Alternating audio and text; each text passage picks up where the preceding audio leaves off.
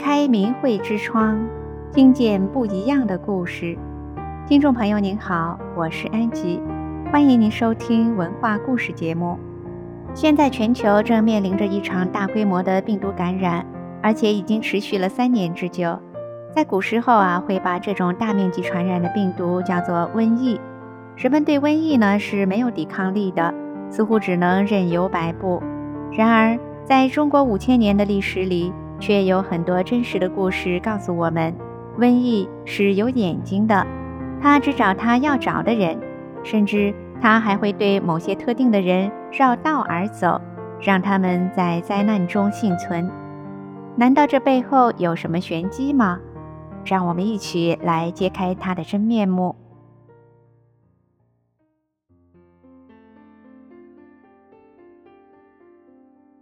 首先啊，我们为您讲讲第一个故事。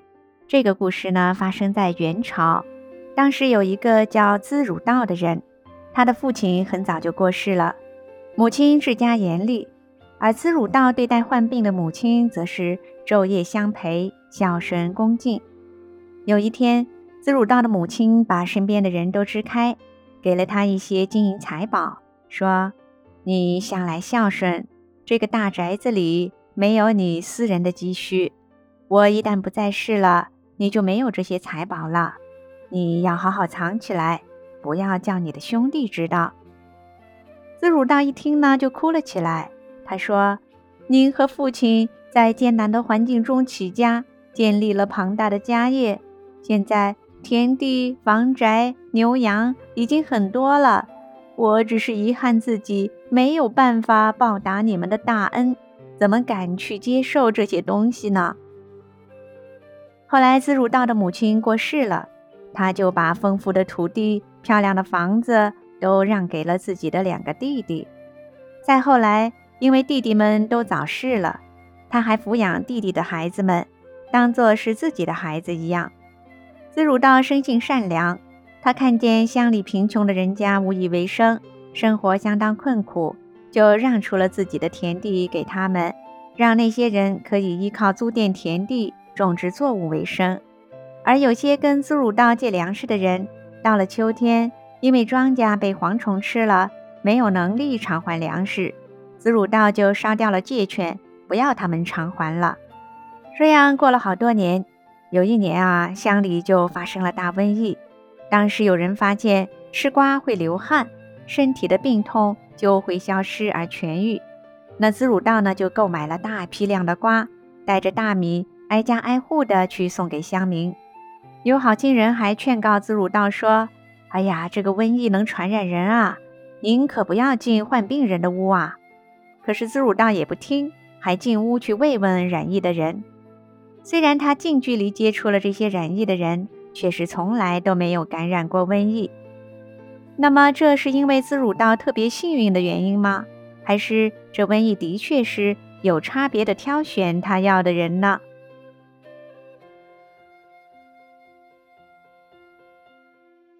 接下来啊，让我们再听听第二个故事。这第二个故事发生在宋朝，当时有一位状元叫冯时行，他有一个很特别的地方。就是能看得见鬼。在他还没考取状元之前，有一年大年初一，他早起出门，在路上遇到了很多面貌狰狞的人。冯时行当时呢也没有害怕，反而大声呵斥他们，问他们要干什么。对方回答说：“我们都是异鬼，新年的第一天，要在人间散布瘟疫。”冯时行一听，感到很好奇，随即问道。这样啊，那我家也会有瘟疫吗？异鬼回答说：“呃，没有。”王世行感到很疑惑，又问：“为什么没有？”异鬼说：“你们家三代都积德，看见别人做恶事，你们就制止；看见别人有善举，就表彰。你们家的子孙都要光耀门庭，我们哪敢去您家？”异鬼们话一说完。就瞬间消失不见了。那一年啊，宋朝可真的发生了流行性瘟疫，但是在冯时行家乡一带，只有他们冯家安然无恙，这瘟疫的发生好像完全不影响他们的生活日常。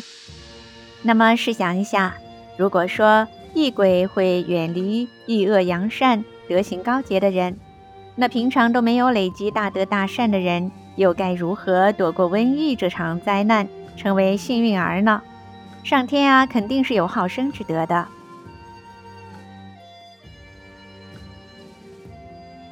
下面我们就再讲讲第三个故事。这神奇的第三个故事是发生在东汉。东汉啊，有一个人叫张道陵，有些朋友可能知道，他是道教创始人之一。他在学道后帮助人们治病。张道陵在四川一带收了好几万户的弟子。他说，那里的人单纯朴实，与道相合，所以容易引导提升他们的思想境界。有一年，当地的瘟疫横行，张道陵就要感染瘟疫的人。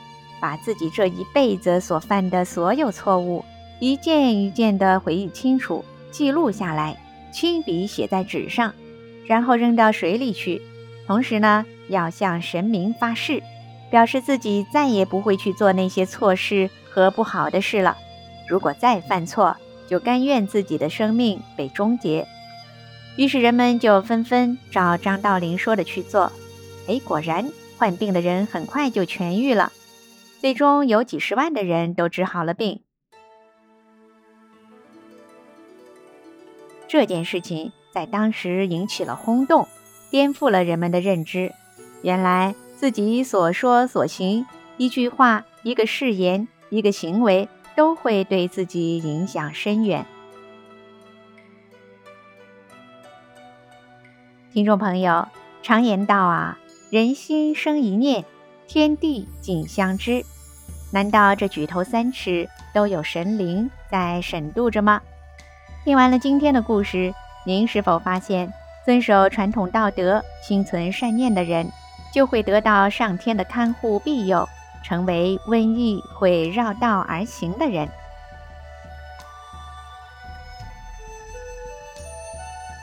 听众朋友，今天的故事就为您讲到这里了，感谢您的收听。我们下次再会。